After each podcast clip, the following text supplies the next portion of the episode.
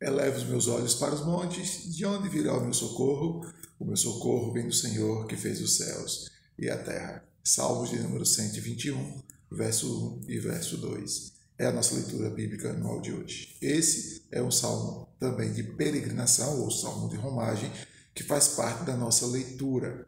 E como eu disse, repito aqui, esses salmos eram utilizados nas, suas, nas viagens do povo de Israel, né, na sua peregrinação pelo deserto, saindo das suas cidades onde moravam até Jerusalém, mais especificamente nos, nos dias de festa, né, nas festas mais importantes, como das cabanas, por exemplo.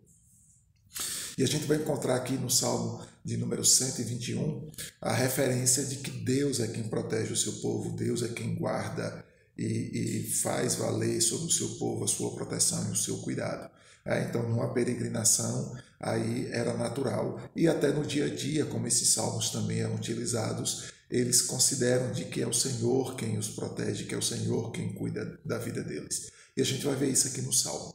Então, o salmo começa dizendo assim: Eleva os meus olhos para os montes, é, que já é uma descrição, inclusive, contra a idolatria que era presente naquela época porque o culto aos balaíns, né, ou a Baal, eram feitos nos montes. Aqui o salmista, o salmista diz o seguinte: olha, eu olho para os montes, olho para o alto, mas na verdade eu olho porque o socorro vem do Senhor. O socorro não vem dos ídolos, o socorro não vem das imagens de escultura, dos balaíns, dos postes ídolos colocados lá. Eles vêm de fato do Senhor. E imagine ali você andando pelo deserto, né? E, e vendo aqueles montes lá na frente, é? porque às vezes no deserto você vê, mesmo ao longe, você vê aqueles montes, aqueles cercados ali, e acontecia muitos assaltos naquela época, não é? Ali durante as viagens no deserto, lugares. Então haviam aqueles ladrões e eles subiam nos montes ali para então atacar a, a, os viajantes que passavam ali por baixo e praticamente não tinham para onde correr. Né? Então você vai encontrar muito isso aí. Então eles olhavam para os montes e era assim: nós não temos segurança e nós não temos nenhuma garantia nos ídolos que são cultuados ali. A nossa garantia vem do Senhor que fez os céus e a terra. O verso de número 4 a 8, a gente vai perceber de que o salmista aqui demonstra e descreve os cuidados de Deus. Primeiro mostra aí que o cuidado de Deus é sempre constante, de que Deus não vai cochilar, de que Deus não vai dormir, Deus vai estar sempre ali atento para cuidar dele. Ah, o segundo mostra de que, aí o verso número 5, que Deus tem um cuidado pessoal com a gente. Vai dizer então que o Senhor vai cuidar de você. Não é? A expressão é essa: o Senhor é quem guarda você. O Senhor é a sua sombra à sua direita.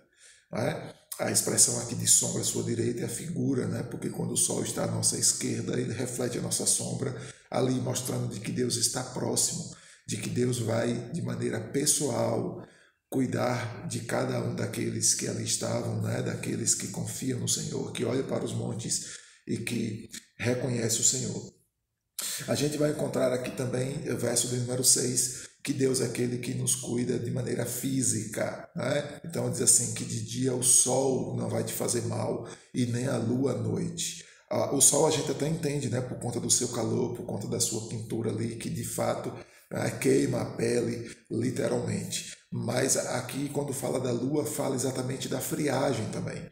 Alguns chegam a dizer, alguns estudiosos, que a lua, né, ou a grande exposição ali à lua por um bom tempo daquela viagem, a, e por conta da friagem, produzia febre nas pessoas. Então, aqui, quando descreve isso, está falando assim: olha, a lua não vai te fazer mal, a lua não vai produzir febre, a lua não vai produzir um frio congelante que vai te matar, que vai te prejudicar a saúde. Então, aqui é uma declaração do cuidado de Deus pessoal para com eles. O verso de número 7, a gente vai encontrar então que Deus protege espiritualmente as pessoas. Diz que Deus vai protegê-las do mal, é? protegê-las daquilo que é ruim, daquilo que é desagradável, e vai também proteger a sua alma. Então, espiritualmente, Deus vai cuidar deles para que eles não percam e não se distraiam ali naquela caminhada ou diante dos perigos ali e perca a esperança, a confiança, percam o objetivo da viagem, que é ir a Jerusalém adorar e cultuar a Deus.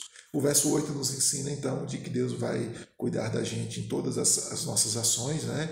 Deus é quem cuida da gente na saída e na entrada. mas também vai mostrar de que Deus cuida da gente eternamente, para sempre e constantemente, não é por toda a eternidade, que vai dizer então de que Ele cuida da gente não só agora, mas também no futuro, não é? Que Ele vai cuidar da gente desde agora, no presente momento e para sempre, até mesmo no futuro. Então, é um salmo que ele escreve de que nós podemos confiar em Deus. E não só isso, mas Deus deixa claro que os seus cuidados estão nos pormenores da nossa vida, estão nas, nas, nas, no cotidiano do dia a dia de cada um de nós, ok? Então, me segue que te ensino no caminho e até a nossa próxima leitura bíblica, querendo Deus.